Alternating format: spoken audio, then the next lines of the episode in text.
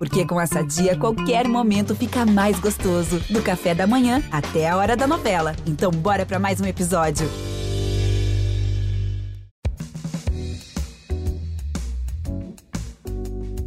Esse episódio está indo ao ar às vésperas do Dia Internacional da Mulher. E a gente aproveita a data para provocar o seguinte questionamento: O que é ser mulher hoje? Claro que são muitas as respostas para essa pergunta. Ser independente? Ter coragem? Um desafio diário?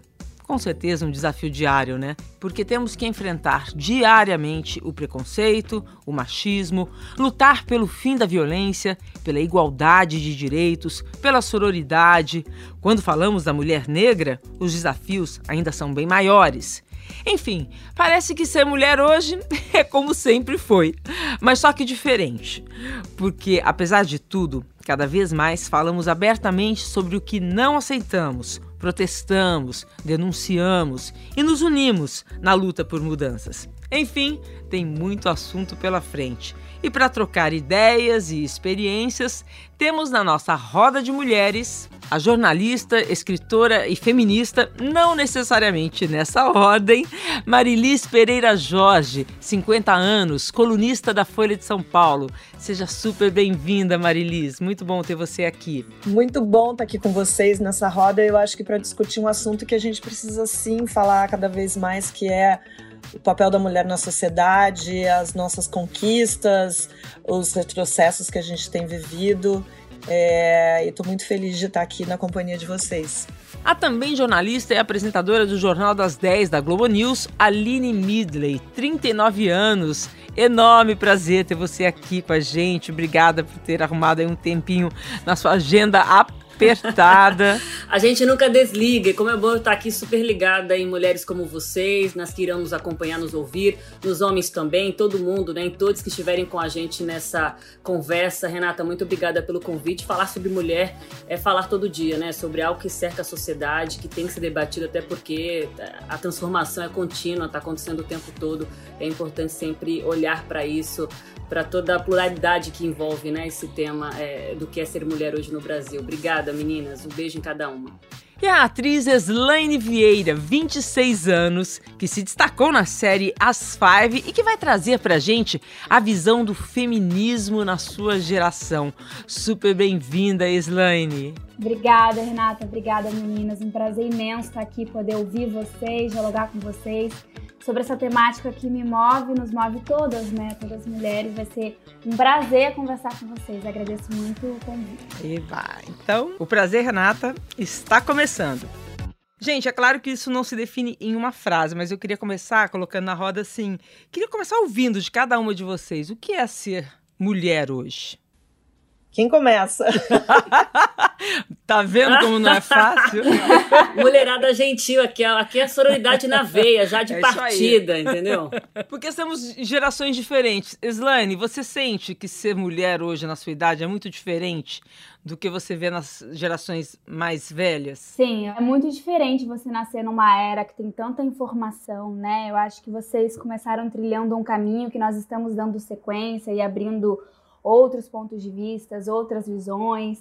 Eu tenho muito mais acesso a tudo que vocês lutaram para ter de acesso. Mas acho que essa pergunta, o que é essa mulher, é, muito, é realmente muito abrangente, porque a gente, com a globalização, consegue se comunicar com mulheres que vivem diferentes coisas, situações, opressões ao redor do mundo. Então, a gente consegue perceber cada dia que passa quais são essas novas descobertas, esses novos anseios, é, essas novas potências que a gente tem dentro da gente, né? Olha, gente, eu tenho 57 anos, estou fazendo 58. Eu confesso, sou a mais velha daqui, que eu sabia muito pouco na sua idade.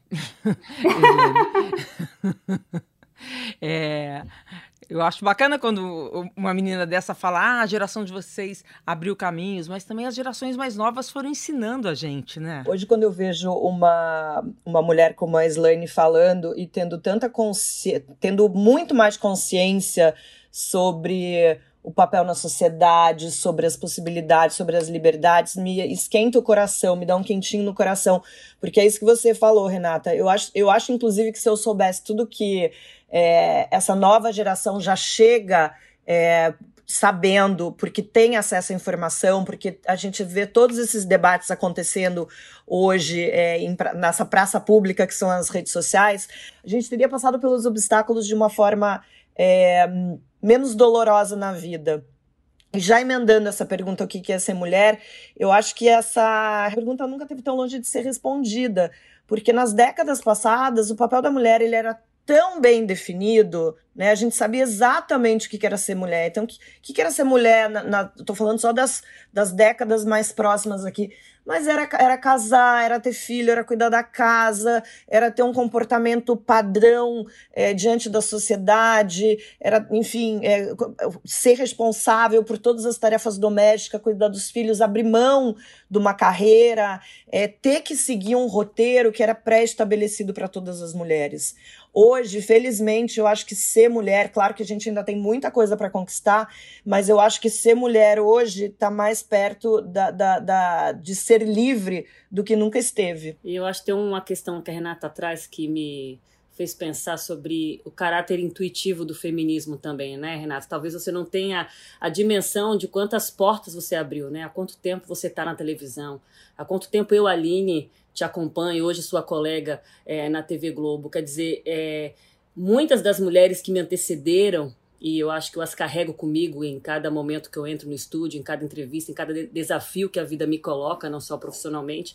Eu sinto que eu carrego todas essas mulheres comigo, não só a minha ancestralidade negra, mas as mulheres que abriram esses caminhos e eu tenho, hoje eu tenho uma consciência maior de que eu também estou abrindo caminhos, exatamente porque a discussão do que é ser mulher, do que é o feminismo, ela está muito mais abrangente, vem sendo desconstruída com mais velocidade, ainda bem. Então eu tenho a impressão que talvez na, gera, na sua geração, Renata, talvez um pouco na da Marilis, e na minha bastante, mas menos já, é, a ideia do feminismo ainda era muito cercada de estereótipos, de preconceitos, ainda é, mas bem menos. Então acho que vocês praticavam e faziam feminismo de um jeito incrível, sólido, importante, mas não se falava dessa forma sobre isso, né? Me lembrei até do documentário da Nara Leão, que eu recomendo a todo mundo, que está no Globoplay. Eu assisti ele numa sentada só, assim, numa semana inteira, maratonei.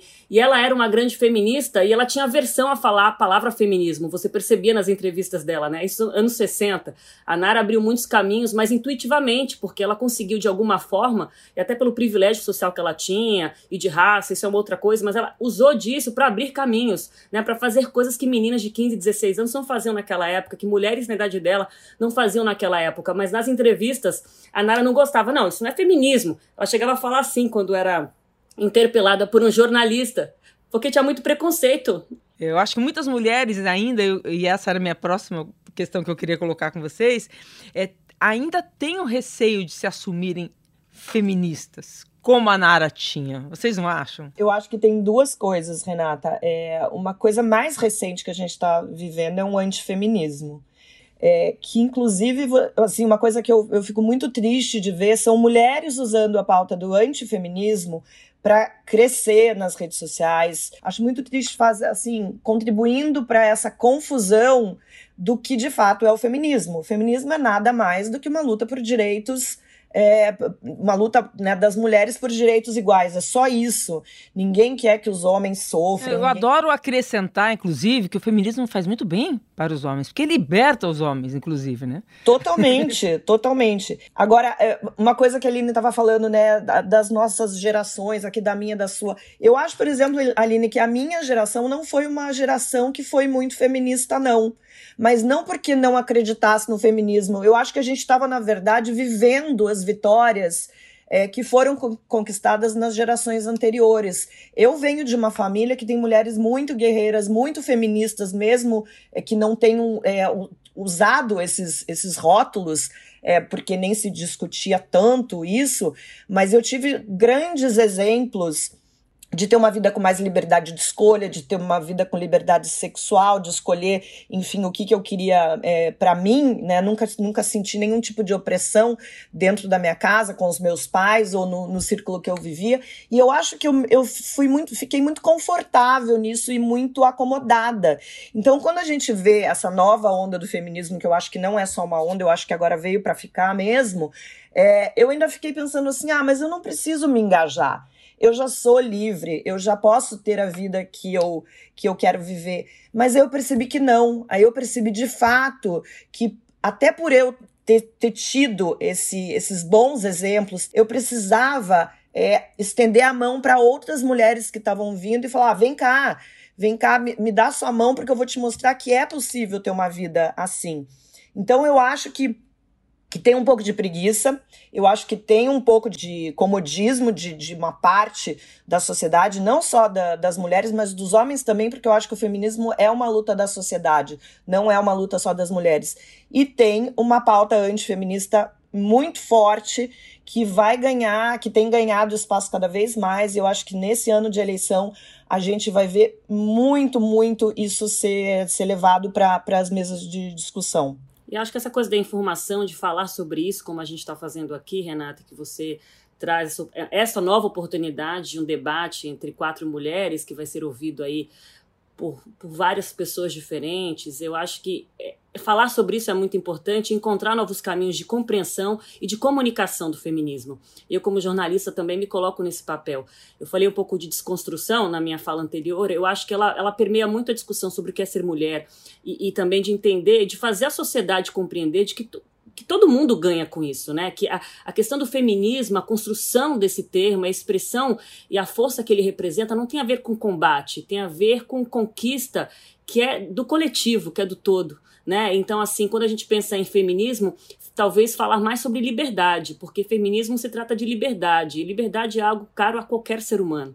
Então, acho que se a gente também se desafiar é, e eu como comunicadora, jornalista, me coloco muito isso, como é que a gente vai pensar a, a, a diversidade do que é ser mulher no Brasil? A Marilis falou uhum. da experiência dela, né? A Marilis, eu e a maioria de nós aqui, imagino, a gente teve o privilégio né, do conhecimento, o privilégio da educação, é, muitas vezes o privilégio da raça, muitas vezes vários tipos de privilégio que, não, que nos manteve mulheres, mas que no, no, nos trouxe um conforto que muitas mulheres, a, a maioria, eu diria ainda hoje, nunca sentiu de verdade mas são mulheres que têm as suas lutas particulares, né? Então, quando a gente pensa na gente, na nossa experiência pessoal, ela nos ajuda a, exatamente a estender mais a mão para outras experiências de outras mulheres, e eu acho que ouvir outras mulheres é muito importante por isso, porque a, a gente só consegue fazer as grandes transformações no mundo quando a gente se dispõe a sair da nossa perspectiva e olhar a perspectiva do outro. Se possível, vivenciá-la de alguma forma numa convivência é, de respeito e de escuta, né? Então, eu acho que quando a gente pensa em ser mulher hoje, eu acho que tem algo que permeia todas as mulheres, que é a cobrança ainda é, de uma moralidade, né, que nos, que nos oprime muito. Mesmo as mulheres é, com mais conhecimento, mais, é, mais independentes, como nós aqui, que tem a sua grana, a sua carreira, a sua independência, existe uma questão é, é, moral que ainda é muito forte da culpa, né? Eu diria que a culpa hoje é algo que no, no, no, nos atravessa como mulheres em qualquer lugar do mundo, eu diria, de diferentes formas, sempre Claro que existem muitas camadas aí, como você mesma disse, mas eu acho que falar de, falar de feminismo hoje, o desafio é de fato mostrar que isso é, é sobre liberdade né? E ser livre é algo, é algo é essencial para qualquer ser humano. Então, trazer essa discussão da liberdade e do direito de oportunidades, né? O direito de, de escolha, né? Para além da questão do que é ser igual ou não aos homens, eu acho que tirar essa dicotomia também do debate pode e, e, e, e talvez é, de, diluindo essa ideia de homem e mulher e trazendo isso para um conceito mais universal como liberdade, eu acho que vai ajudar a gente a, a, a, conseguir ampliar um pouco esse debate de um jeito mais saudável e próspero para o Brasil. E a Marilis tem toda a razão. Acho que a gente vive um momento político em que, em que, em que criar esse dualismo é, serve para muita gente, né? Que ainda deseja um Brasil conservador, um Brasil preconceituoso, é, em que as meninas e os meninos. Dividido. Dividido, né? Em que a gente não dá a mão, a gente não se dá a mão como sociedade, como homem, mulher, como uhum. o que for, e tirar essa ideia do que, é, do que é ser binário no Brasil, né? Um escolha. Então, acho que isso serve muito a um conservadorismo que ganhou é, legitimidade no Brasil nos últimos anos, né? Isso é mais um motivo para a gente é, se unir, ouvir outras mulheres, ouvir outras perspectivas, para a gente poder ampliar o nosso, o nosso repertório e conseguir caminhar junto mais junto, né? É, ganhando mais força nisso. O Brasil todo ganha. É, Yeslaine, essa responsabilidade está muito em cima da sua geração. Eu ia dizer isso agora, assim, ouvindo vocês é muito importante, estou aprendendo muito ouvindo vocês. E aí, eu volto naquele papo que eu estava tendo com você, Renata, antes da gente começar. Como é que eu vou me definir feminista se eu não entendo o que, o que é ser feminista, o que significa ser feminista? Como é que esse dia, como é que esse assunto entra na casa da maior parte de nós mulheres, em todo, enfim, olhando a interseccionalidade assim em todos os lugares. Como é que eu consigo dialogar com a minha avó no interior de Minas Gerais e explicar para ela o que é feminismo? Dessa forma, a gente, ela não consegue se identificar como feminista, ela não entende o que é ser feminista, ela não entende é, esse vocabulário, ela não entende que ela já é feminista, embora ela não se identifique como feminista. Então, Talvez ela já saiba que ela vai falar, ó, oh, minha neta querida. Agora ela sabe. É, liberdade, liberdade é não depender de homem, liberdade é você estender a mão para outra mulher. Né, eu acho que hoje em dia a, a, educação não é mais aquela de vamos competir entre as mulheres. Não, né? não. Acho que na hora não. que você derruba isso, você começa a criar uma união, né? Uma cumplicidade feminina, ah, né? É, imagina, eu nasci nessa família matriarcal, ela é uma mulher que trabalha, uma mulher à frente do seu tempo, mas eu, eu quis dizer que essa, esse tema, né, que a gente está abordando, ampliando, a gente precisa que todas nós entendamos a base do que significa isso. E aí sim, uhum. as subdivisões também que existem. Ah, eu sou mulher, a minha avó, mas eu tenho que trabalhar de sol a sol, então para ela entender o lugar dela dentro do feminismo também. Esse discurso precisa ser um discurso mais fácil de ser compreendido, né? Um discurso que realmente alcance as pessoas que precisam ser alcançados. Porque se a gente pensa que todas nós aqui tivemos oportunidade de estudo, de entender sobre esses temas mais abertamente, a gente precisa entender que a maior parte do Brasil não está dentro dessa parcela.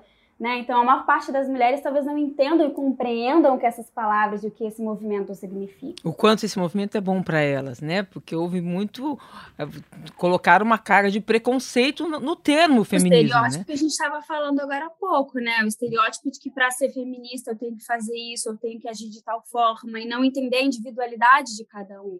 Então, acho que a minha geração também traz muito esse debate, assim, do que é o indivíduo dentro do movimento. Né? É, eu acho que as mulheres estão mais unidas na sua geração. Pode, será que a gente afirma isso? É, a gente debate muito. A gente debate, será que eu estou exercendo essa sororidade? Será que eu estou compreendendo? Quando eu falo individualidade, né, só para ser clara, é nítida nesse, nesse termo, é dizer como é que a minha amiga, sendo mulher, passa por coisas diferentes de mim? Como é que eu posso abraçar essa causa dela também para que esse movimento ele cresça. A gente discute e debate isso o tempo todo, até para saber se a gente está ou não seguindo o que a gente está querendo lutar, né? O que a gente quer alcançar, que é a liberdade para todas nós. É. Eu, eu, li na, na, coluna da, da Marilis uma frase que ela falou assim: olha, gente, apesar das mulheres acima dos 50 anos terem quebrado várias barreiras de idade, elas ainda são discriminadas pelas gerações mais novas. Chamam a gente até de tia do zap. Eu não admito, tá? Marilis, como é que alguém. Isso é uma coisa que não cabe pra Marilis, gente. No dia, que, no dia que essas pessoas forem tomar um drink com a Marilis, elas vão se arrepender tanto, elas vão pagar promessa, vai ser uma coisa horrível. Eu quero estar nesse drink. Eu não vou dizer. Vicia, viu? Mas existe ainda esse preconceito. Eu não vejo isso entre os homens, assim. Eu acho que ainda tem essa discriminação com as mulheres mais velhas incentivadas pela nossa sociedade. Que isso é uma forma é, de evitar a união da gente também. Né? Claro. Você sabe que eu, eu, eu, eu não sentia muito essa, esse olhar que vinha das, das, né, das gerações mais jovens, mas eh, ultimamente eu tenho sentido. E realmente existe um preconceito. As pessoas acham que quando você passa de uma, de uma idade, você deixa de ser funcional em relação a muitas coisas. Então parece que você é, é isso, você vira tia do zap, você não entende mais de tecnologia, você não entende mais dos assuntos que estão sendo discutidos nas redes sociais, você não tem mais vida amorosa, você não tem mais vida sexual. As pessoas começam, o, a mulher começa a ser olhada de um jeito que eu não vejo o homem é, ser olhado que eu acho que talvez tenha a ver com a questão da a gente está chegando aí na menopausa, o fim do, da, da, vida reprodutiva, e é mais ou menos como se a gente estivesse chegando a uma aposentadoria da vida. É, de ser mulher, hora de ser descartada. Exatamente, de você passa a ser uma, uma coisa descartável. É, é, triste e eu acho que as mulheres jovens ainda reforçam esse estigma, esse estereótipo de que a mulher mais velha, enfim, ela perde o valor na sociedade. O que não acontece nunca com o homem, né? Porque o homem pode ter filho até quando ele, se ele né, viver 100 anos, ele vai continuar ainda ser, é, com a sua vida totalmente ativa. E a gente tá no mesmo, gente. A gente pode adotar uma criança, a gente pode continuar trabalhando até morrer, a gente pode casar, se separar, continuar tendo uma vida, enfim, amorosa, sexual, continuar participando do debate público, com quantas colegas nossas é, que são mais velhas do que eu, do que você, Renata, que estão aí ativas. Então, o, o duro, né, gente? A gente tem que explicar isso. Caramba!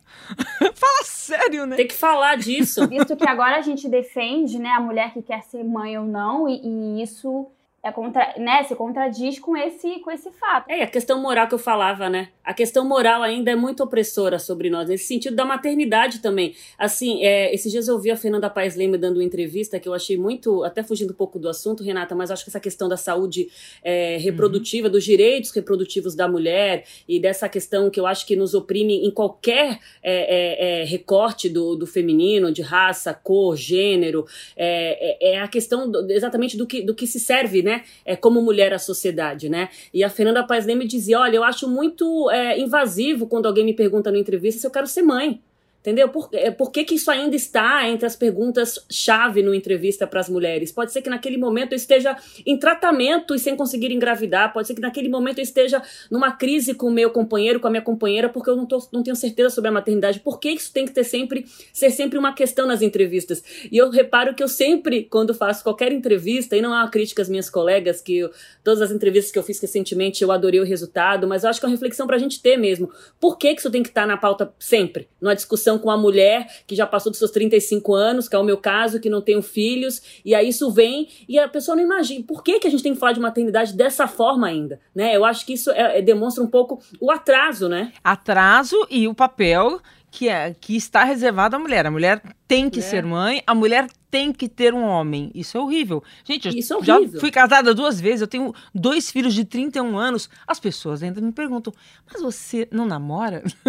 você não está sozinha? Caramba! Isso pro homem, né?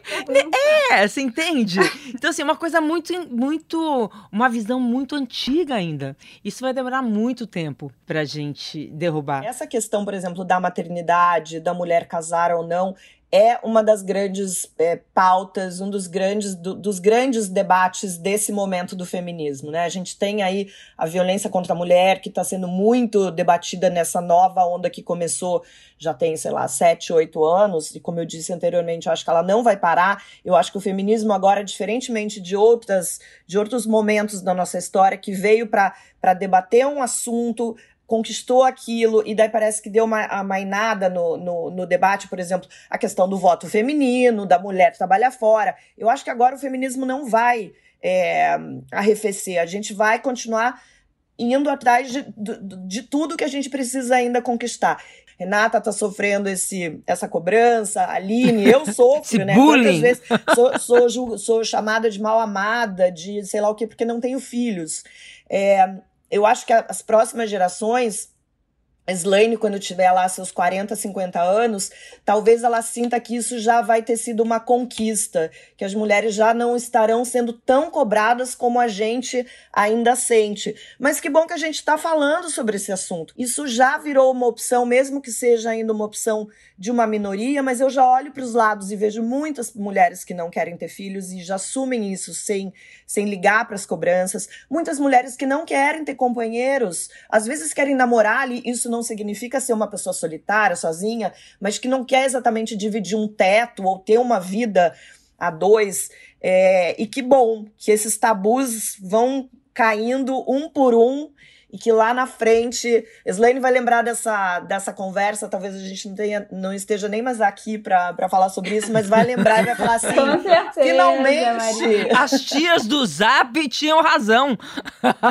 É, não, e eu pessoalmente, assim, eu pessoalmente já não me sinto cobrada nesse lugar, assim, não sei se é porque também desde nova já venho nessa família matriarcal questionadora, eu já não me sinto nessa posição de casar ou ter filho, eu, eu sinto já dentro de mim essa revolução pulsando mais forte, que veio uma coisa, como eu falei, que tá vindo de vocês e tá chegando em mim. Eu hoje não sinto essa pressão para casar ou ter filho. E essa é uma coisa que é uma conversa, adoro conversar com as minhas amigas, Tava contando pra Renata também que a gente faz rodas de conversas. E muitas amigas minhas, como você bem disse, não querem ser mães. Eu acho que é muito importante a gente pensar na, no conforto do discurso e no conforto real do que a gente sente, sabe? Porque eu acho que isso ainda é muito desafiador para todas as gerações ainda. A Slane, você vê a força da fala dela e o conforto, né? E, e, a, e, a, e a força do que ela traz. E você vê que ela tá ali realmente inteira no que ela tá falando. E eu acho isso tão importante porque eu vejo que a minha geração anterior à dela, a gente já tinha esse discurso é muito forte. Eu, com 20, 20 e poucos anos, eu falava com minhas amigas: olha,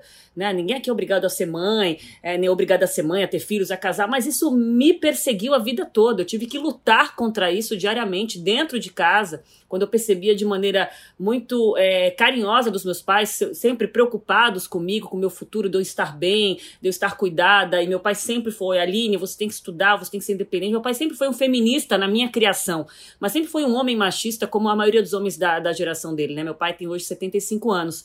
E eu sentia eu senti durante muito tempo, de alguma forma, uma cobrança que eu tinha que ter namorado, que eu tinha que né, ter família, que eu tinha que ter aquele porta-retrato é, na sala de casa, né, com aquela família. Então, isso, isso eu tô com 39 anos, isso aconteceu agora, né? Então, assim, eu acho que. E, mas eu sempre tive o discurso de que eu era independente, eu sou, desde os 25 anos eu saí de casa e desde então construí minha carreira, minha vida, e nunca precisei de ninguém, de nenhum homem, para seguir no meu caminho. Porém, existe uma dependência emocional é, é, do que se espera de você na sociedade. Então, eu acho que é muito importante ver esse discurso da Slane tão firme, porque eu acho que o conforto na prática, ele começa com, com conforto no discurso, mas só ele não basta, né? A gente tem que, de fato, se sentir é, é, é, é plena nesse lugar, né? Realmente inteira nessa escolha. Eu acho que né? é a segurança com que ela fala que impressiona a gente. Isso, isso. Porque a gente falava, sabia que era correto, mas, nossa, era tão difícil, né? Era isso. Agir assim, né? É, é um peso. Gente, eu casei grávida escondida da minha mãe, imagina.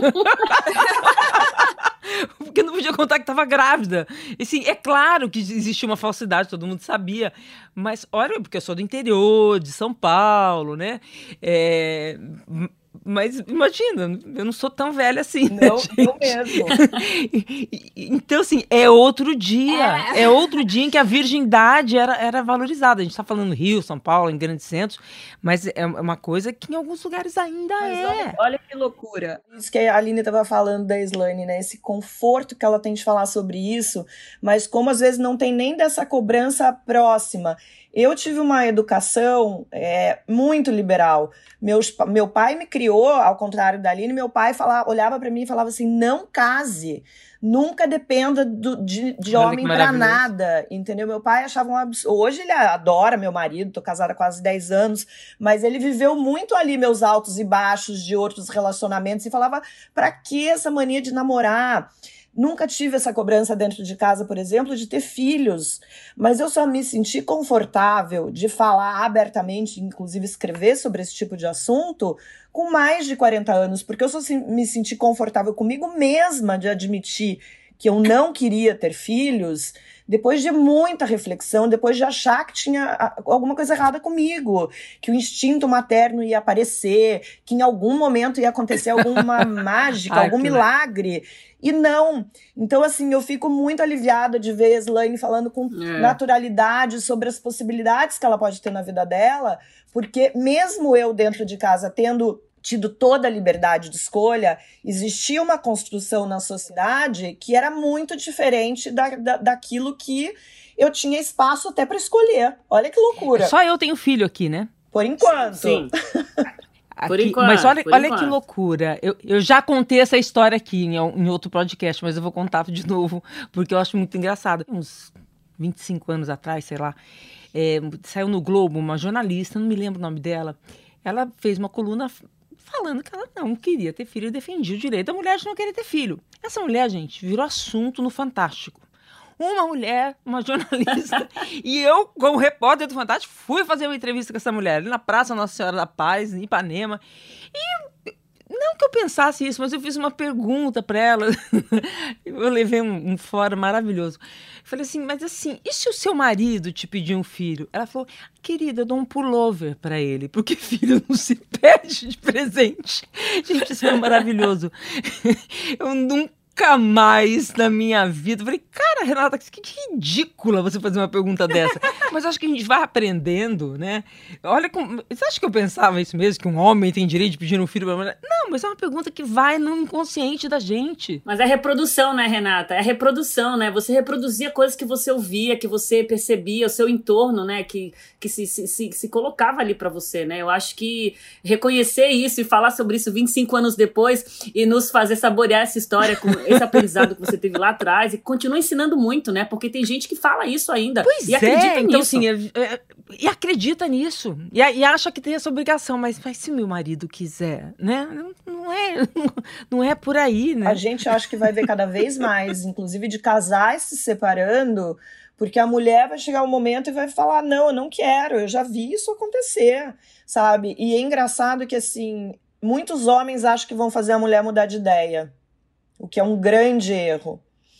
E não vão, eu acho que as mulheres vão cada vez mais optar pela sua liberdade, pelas suas escolhas, a continuar num relacionamento que ela se veja obrigada a, a tomar um caminho que não é o caminho que ela que ela escolheu. É, eu acho que é tudo isso que a gente está falando, eu resumo bem assim, pegando um pouco de cada uma, ser mulher hoje é ter o direito de exercer a sua liberdade de escolha, né, gente? Né? Uma coisa que a gente não tinha, né? Tem umas propagandas antigas, eu acho que a publicidade diz muito sobre a gente, mas só pra gente, só para ilustrar, anos 60 eu vi isso na, num livro da década de 70, era assim, dê produtos da marca tal para sua mulher no Dia das Mães. Ela vai durar muito mais?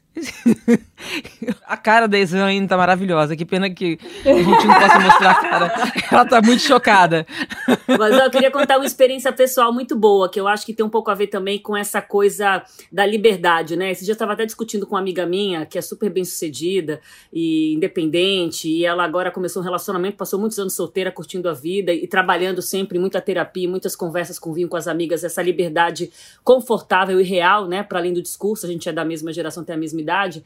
E ela falou: Poxa, eu também acho que se eu quiser parar um tempo para ter filho agora, eu quero também ficar confortável nesse lugar, né? Eu quero poder falar, agora eu quero parar. Eu quero. E eu acho que é isso, Renata, a liberdade de uhum. escolha, desde que, ela seja, desde que ela seja consciente, né? Uma liberdade, uma escolha que vem de uma consciência e de uma liberdade que você conquistou na sua vida. Então, acho que a mulher também hoje escolher ser mãe, e, e parar é, é, é, é, eventualmente a carreira, o que ela entendia por carreira até ali, e ficar confortável nesse lugar, sem a cobrança da sociedade também de que ela tem que produzir, entregar e performar. Eu acho Nossa, que isso perfeito. também é algo para se falar, sabe? Porque eu acho que. Esse, Não, é importante falar. E esses dias meu marido me deu de presente de Natal, para fechar, uma air fryer.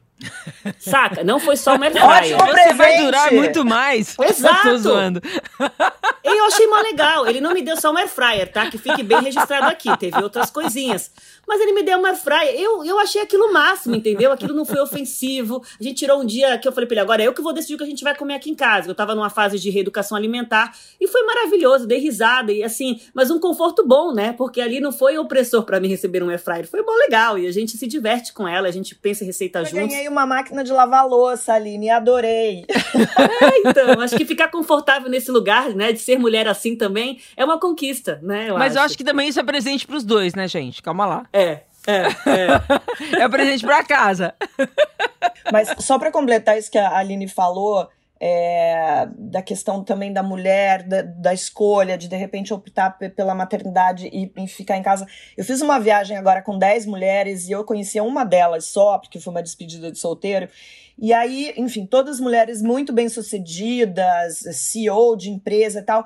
E, e, e, rolou aquele momento de apresentação, o que, que você faz? E uma delas, e eu cheguei a conversar com ela depois, ela está no momento agora que ela não está trabalhando é super bem sucedida, continua sendo conselheira da empresa que ela tem do marido. E depois eu falei para ela, eu senti um certo constrangimento da sua parte de falar que não tá trabalhando, que tá em casa cuidando dos filhos. Ela falou, foi exatamente isso.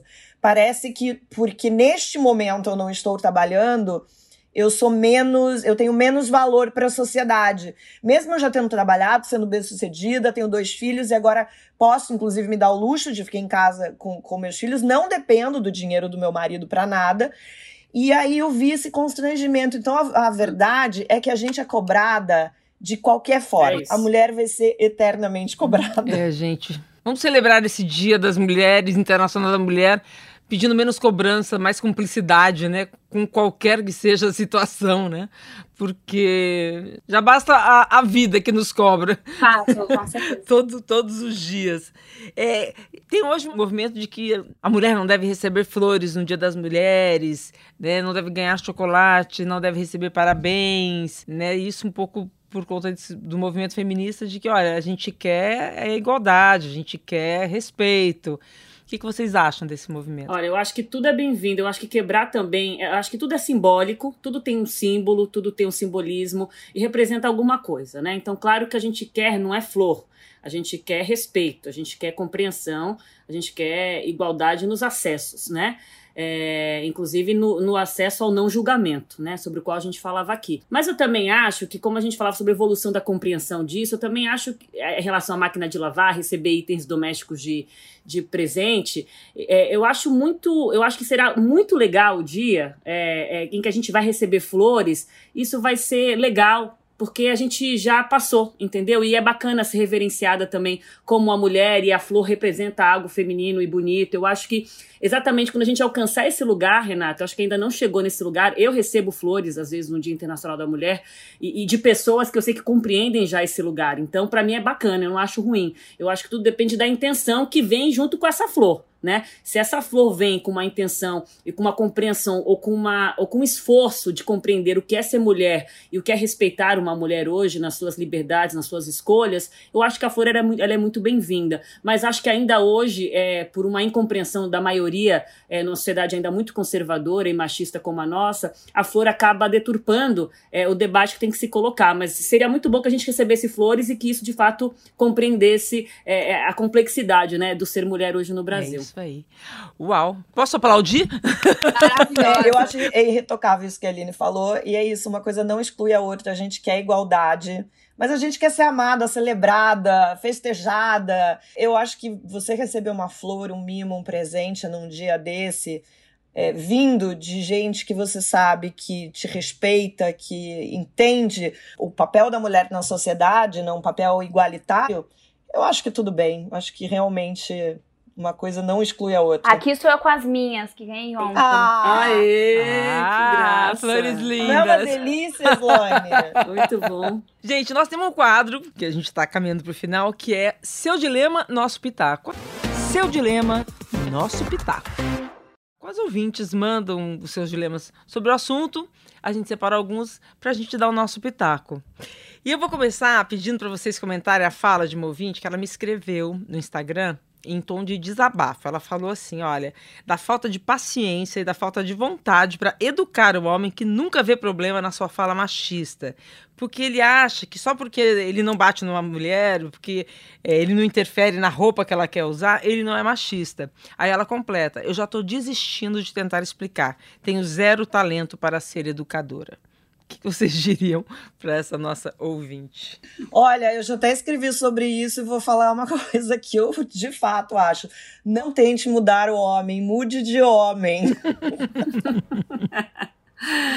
É difícil, não tem essa educação. né? Depende da frequência, né? Concordo com a Marlis totalmente. A gente não tá aqui para educar ninguém, né? Para isso, há muitas ferramentas hoje é, nessa, nesse novo momento das relações, da comunicação, do conhecimento. Eu acho que a pessoa tem que se, se, se preocupar um pouco em ler, né? Em ouvir, né? Eu acho que tem, acho que se as pessoas estão dispostas a ouvir um pouco, eu, me, eu acho que vale a pena conversar e tentar um pouco. A disposição para escuta eu acho bem importante. É, mas às vezes eu acho que eles querem polemizar, sabia? Às vezes eu tenho preguiça de dar minha escuta. Às vezes eu, eu falo, vai pro Google. É isso. Porque me dá é realmente isso. preguiça. É, e eu acho que tem essa coisa de uma, é, uma ignorância que ela é consciente, sabe? Assim, que fica na super, que fica na superfície. Ignorância orgulhosa. Isso, orgulhosa, exato, que fica na superfície. Né? Como? Isso, aí dá um Google. Aí eu vou no vai pro Google. Tô, tô, com, tô com você, Renata. Mas vai pro Google. E aí é isso. Vai, vai estudar um pouco. A gente pode conversar daqui a um mês, tomar uma cerveja se você quiser. Mas assim, não tô aqui pra isso, né? Eu acho que tem um limite aí. Eu acho que uma primeira disposição sempre é,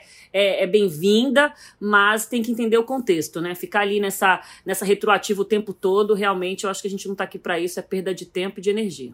Bom, a Daniela, a gente mandou um, um áudio pra gente com o eterno problema das mulheres. Vamos ouvir. Olá, Renata. É um prazer falar com você e suas convidadas. Meu nome é Daniela, eu sou de São Paulo, capital. Queria saber como vocês conseguem conciliar essa vida corrida que é ter uma carreira, ter filho, ter um companheiro e ainda cuidar do corpo, da mente, da alma. Para mim isso é um desafio diário, mas eu não consigo dar conta de tudo. Então minha meta é achar um equilíbrio e, e conseguir dar conta de tudo. E aí, como é que eu faço? Obrigada pela participação. Beijo. Estamos todas exaustas. Renata, você que você tem um você tem um combo aí mais puxado, eu acho assim, filho, carreira. Eu, gente, eu acho que a gente vai na exaustão mesmo, só não querer ser perfeito em tudo, né? Porque tem isso também, a gente se cobra muito. É não cobrar perfeição em tudo. E, e, e ter prazer em ser mulher, né? Ter, ter, prazer de dar conta de tudo. É, não virar naquela disputa. É claro que a gente, a gente dá mais conta mesmo de tudo. E buscar prazer na vida. Eu acho que é isso. Se não tá dando prazer, para. Se não tá, é isso não dá conta, né? Fazer sem prazer. Porque se a gente, enquanto a gente tá fazendo tudo, é porque a gente tá com prazer na vida. E a mulher tem esse, essa vontade, né? De dar conta de tudo. É, prazer tem a ver com sentido, né? Eu acho que muito bonita essa sua fala, Renato. Quando você falou sobre prazer, eu fiquei pensando sobre o meu dia, né? A minha rotina. E prazer caminha lado a lado com sentido, né? O que você tem feito dos seus dias, é. né? O esporte que você eventualmente escolheu fazer para se sentir bem com você, com seu corpo, ele, ele te agrega sentido, ele faz sentido para você, ele, ele te completa num lugar bom da saúde, acima de tudo, ou ele só vai ao encontro do que você entende que tem que entregar como, como exigência, um né? corpo Corporal, bonito, física, né? estética. Então, eu acho que são perguntas. Eu acho que se a gente começar a se perguntar sobre isso de jeito generoso com a gente mesmo, a gente vai ver que não tem tanto assim para dar conta. É a gente se coloca a ter que dar conta de tanto, sabe? E o tanto, na verdade, é uma medida que a gente tem que dar né, assim, do que da entrega que a gente tem que ter com as coisas. Então, acho que se perguntar sobre as escolhas do nosso dia, da nossa rotina, olhar para o final do dia, entender que escolhas foram essas, né, o que cada uma dessas coisas demandou de energia, de prazer, de, de exigência da gente, eu acho que é uma pergunta. Eu não sei se a gente tem que dar conta de tudo, porque eu acho que tudo também é algo que a gente se impõe, sabe? Eu acho que a gente tem que dar conta do que de fato traz sentido para nossa vida. Eu acho que essas escolhas são, não são simples, mas elas têm que ser observadas todos os dias. Assim, essa coisa da falta de tempo, né? O que a gente mais é. tem é tempo, né? Eu acho que a gente tem que pensar o que a gente está fazendo com o nosso tempo, que eu acho que é a mercadoria mais valiosa, né? É, da nossa é, vida. É, assim. Não, não ceder à pressão, né? Do que, do, do que, que está fazendo gente, mal. É. Né? Pressão de, de ter o corpo mais legal, de pressão de ser a melhor naquilo, a pressão. Não, vai, vai, no, vai no, no aprendizado, né? na vontade, na admiração. Slaine, as meninas da sua geração sentem muito essa cobrança, porque o que eu sinto na sua geração também é uma, uma cobrança muito grande daquilo que a gente já falou há pouco, que é não envelhecer, né? Eu vejo meninas chegando com 30, 35 anos achando que estão ficando velhas, preocupada com a idade. Eu acho isso assim uma entrega a, a uma pressão da, da indústria mesmo de da cosmética. A internet também traz isso, né? Uma insatisfação é. de você com o seu próprio corpo o tempo inteiro. Tem muita, né? A pressão também vai aumentando, mas é, eu, eu particularmente me sinto privilegiada de não sentir tanto assim essa pressão. Eu, talvez por uma herança da minha avó, um diálogo muito aberto com a minha mãe, eu não sinta tanto, mas acho que a internet com certeza contribui para que a gente reforce esses estereótipos estéticos cada vez mais. É, me preocupa muito isso. Mas vocês falando sobre ser mulher, acho que às vezes é, as mulheres elas têm que dar conta, né, dentro da realidade delas. E isso é muito difícil, assim. É para minha avó, para minha mãe, elas tinham que dar conta, elas não tinham opção de não dar conta. Então eu vejo que muitas mulheres não têm opção de não dar conta de tudo isso dentro isso é da realidade é. delas, né? Então, assim, que bom que a gente consegue, mas acho que muitas não conseguem. Então, talvez uma alternativa que eu sugeri para minha mãe é acordar um pouquinho mais cedo e fazer uma caminhada, ver o sol, de manhã cedo, uma coisa que é que pode fazer bem para ela, para a saúde mental dela, né? Fazer esse tipo de exercício, uma coisinha ou outra que você consiga agregar no seu dia, que não seja custoso financeiramente, que não custe as coisas que você não pode deixar de fazer no seu dia a dia, seja uma saída bem interessante, talvez te traga, desperte mais interesse por fazer outras coisas e conseguir alocar melhor o seu tempo dentro das tarefas que você não pode, infelizmente, deixar de fazer. É, é, é difícil, né? Porque a gente fala dentro da realidade que a gente conhece, né? É. Dentro das bolhas. É até, é até complicado dizer isso mesmo. Mas eu acho que vale para todas, porque eu acho que a pressão é, é que dói muito. E a última ouvinte quer que a gente comente um dilema comum. Ela diz que é até tradicional nos ambientes de trabalho, eu concordo com ela. Diante de uma reação exagerada, sei lá, perder a paciência, carregada de emoção, os homens sempre são vistos como ousados e as mulheres como loucas. Se me chamam de louca, gente, eu viro a louca, tá? Histérica também. eu já vou histérica, avisando. Histérica também é puxado. É, hein? histérica, louca, tá de TPM. Eu, eu, eu viro a louca, sim. Nossa, como isso é chato, né? E ainda tem, né? Outro tem, gente. Tem muito, né? Eu não sei, ambiente. A gente pensa no ambiente de jornalismo, né? De comunicação, claro que é um ambiente é, que sobre, sobre o qual eu, Renata e Marlis podemos falar um pouco aqui, a Eslane dentro de um outro universo também, é, mas a comunicação a gente tem de um ambiente de jornalismo como um ambiente, né, é, é super plural, em que. E é, de fato, né? Acho que comparado uhum. com outros ambientes de executivos, empresariais, é, mais tradicionais, né? Onde o corpo masculino é majoritário ainda. Mas mesmo na comunica, no jornalismo e num canal como a Globo News, que é super feminino, onde a maioria das, do, dos âncoras é mulher, quer dizer, um canal que, que tem o feminino na veia e, e somos muito é, encorajadas no ambiente a sermos o que somos e falarmos o que pensamos. Mesmo no ambiente favorável, a gente, a gente, eu me vejo muitas vezes com cuidados, né? Porque a gente já pensa nessa interpretação, né? Essa interpretação que vão fazer. Eu não vou ser contundente, eu vou ser descontrolada. Então, mesmo quando o ambiente me favorece, eu, eu, eu fico o tempo todo tendo esse autocuidado, essa autovigilância, digamos assim, porque se eu perco o controle, uh, ou se eu falo um pouco mais alto, a sensação que eu tenho é de que esse, esse olhar vai ser é, menos generoso para mim, sabe? Do julgamento do, do, da contundência, quando a contundência vira é, uma grosseria, ou quando ela vira um desequilíbrio. Então eu acho que mais do que a gente ter um ambiente que é real, mesmo quando ele não é dessa forma, a mulher ela tende a se a ter um autocontrole, um auto, uma autocensura maior para não sair desse eixo, né? Essa coisa da cobrança, da, de se encaixar rápido, de, de, ficar, de ficar adequada, né? Eu acho que isso é algo que me persegue sempre, até porque eu sou uma pessoa que falo alto, me coloco, enfim, então isso tá sempre me, me aqui atrás de mim, sabe? Em cima de mim. Tipo, Você é ariana? Eu sou, eu sou aquariana. Aquariana, é. Não, porque eu sou ariana, eu sou bem assim. Também eu falo alto, porque eu detesto ser interrompida. E, e, aí os homens ainda não aprenderam, né? Como eles interrompem, né? É. Eu já batia na mesa, não me interrompa. E as, eles sabem que não podem fazer isso, mas eles falam e, e, e você fica naquele papel da louca. Eu né? acho que é um pouco. Mas, enfim. Desculpa, te interrompi depois de dizer. Oh! Não, vai lá, Islane. É muito importante saber a tua Eu geração. que, é por isso que a Aline e você estão dizendo, né? A nossa voz é o tempo todo descredibilizada, desacreditada, invalidada. Então a gente já vai com esse medo de falar, né, da nossa fala ter voz. Em relação a isso, nós também somos cobradas porque estamos sendo vítimas, nós somos obrigadas a nos posicionar, mas dentro do que eles consideram ser um posicionamento para a mulher, dentro da caixinha que eles entendam que é permitido, né, é, se posicionar. Então, ou seja, você além de, de tentar estar tá lutando pela sua voz, pelo que você acredita, pelo seu posicionamento, como eles fazem, você ainda tem que tomar cuidado com a forma que diz, para que você não seja vítima, e sendo vítima, você seja obrigada a se posicionar da maneira que eles gostariam que você se posicionasse. É, porque você tem que ser meiga, né? não acho que esse julgamento venha só dos homens, não. As mulheres também têm uma tendência a achar que é, um homem ser ríspido é porque ele é assertivo. A mulher é isso, a mulher tá gritando. Mas isso acontece também nos meus textos. Então, assim, eu, como colunista, às vezes vejo, me vejo sendo julgada por uma forma que eu escrevo, se é um, que, é agress, que eu sou agressiva, que porque eu falei um palavrão, porque eu. E eu não vejo colunistas homens serem julgados dessa forma.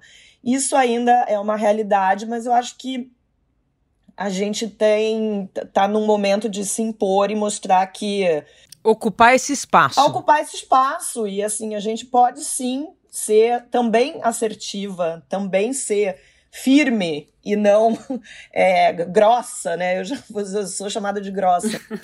Exercitar isso, né? Exercitar essa fala, né? A gente precisa desenvolver essa fala que foi abafada há muito tempo. A gente foi abafada há muito tempo, então a gente tem que encontrar que fala é essa, né? Que fala feminina é essa nos espaços de decisão, né? É, exato. É, e nos ouvir. Nos ouvir. E exercitar é. essa sororidade real, né? É. É, nos apoiar, né? Nos apoiar. Eu, eu ouvi isso aqui também, essa conversa com mulheres, já estou na segunda temporada do, do Prazer Renata. Eu ouvi isso e eu nunca mais esqueci. Assim, eu sempre procuro uma mulher. Ah, onde puder privilegiar o espaço de uma mulher, eu estou sempre procurando, gente. Uma médica, um, desde o médico que eu escolho, a, a todo tipo de, de espaços perto da minha vida, eu sempre puxo uma mulher, porque eu sei que pra gente é mais difícil. Boa. Né? E é isso. Agora vamos terminar falando que ser mulher é muito bom, né? Adoro! Não viria diferente se tivesse a, a escolha. Não viria. Eu ia falar isso ali. Adoro, adoro e não viria diferente. Gente, seu homem é muito chato. É. Nossa, é muito limitado, né? Os sentimentos são todos mais, sabe? É, é tudo mais pleno, assim. A gente tem esses altos e baixos que fazem a nossa vida. Eu acho que, claro que a gente tem que acaba lidando, tendo que, que, que, lidar com essas emoções, mas eu acho muito mais interessante a gente, como ser humano, tendo essas idiosincrasias e tal, do que o homem, que é sempre uma, aquela, aquele monotom é, de vida. Somos intensas. Eu acho que é isso que os homens precisam aprender. com muitas gavetinhas, né? Eu sempre falo, a gente somos mulheres com muitas gavetinhas que a gente vai abrindo, fechando, umas vão se ampliando, e a gente é, é muito complexa, né? Na nossa formação emocional, é, social, até por tudo que a gente representa na sociedade é, por muitos séculos, e a gente vem representando e mudando essa representação. Então, acho que isso nos torna muito interessantes, né? Como seres é, humanos, como existência. Então, eu, eu acho, eu adoro também ver meninas, mulheres, jovens mulheres como a Slane, mulheres maduras como a Marilise e a Renata, com essa fala que me atravessa de um jeito tão bom, sabe? Um reconhecimento que é imediato, que eu acho que muitas vezes para os homens não é tão, tão orgânico assim, né? Se colocar nesse lugar é, é, é comum. E acho que nós temos essa força e é muito prazeroso sentir isso, né? Muito, é muito por isso que eu dei um jeito de estar aqui com vocês hoje, porque eu falei, nossa, como vai ser bom trocar com essas mulheres, né? E saber que outras mulheres ouvirão a gente. Isso, isso traz um bem-estar, isso traz uma força, um fortalecimento que é que é um tesão de sentir, sabe? Usar uma palavra que é perfeita, é um tesão sentir uhum. isso. E é muito bom saber que a gente está caminhando para frente. Nossa, obrigada. Adorei. Adorei. Gente, feliz Dia das Mulheres para nós. Feliz, Ei, feliz Dia das Mulheres. Vamos que vamos. Vamos lá. que vamos. Prazer Renata é um podcast G1 produzido e editado pelo Fantástico. Está disponível no G1, no Globoplay, no Spotify, no Deezer, no Google Podcasts, no Apple Podcasts e nas principais plataformas de áudio. Apresentação: Renata Ceribelli. Produção musical: Pedro Guedes. Produção: Guilherme Ramalho. Divulgação: Isadora Neumann. Edição: Duda Kunert. Direção: Giovanni Sanfilippo. Espero você no próximo episódio, tá?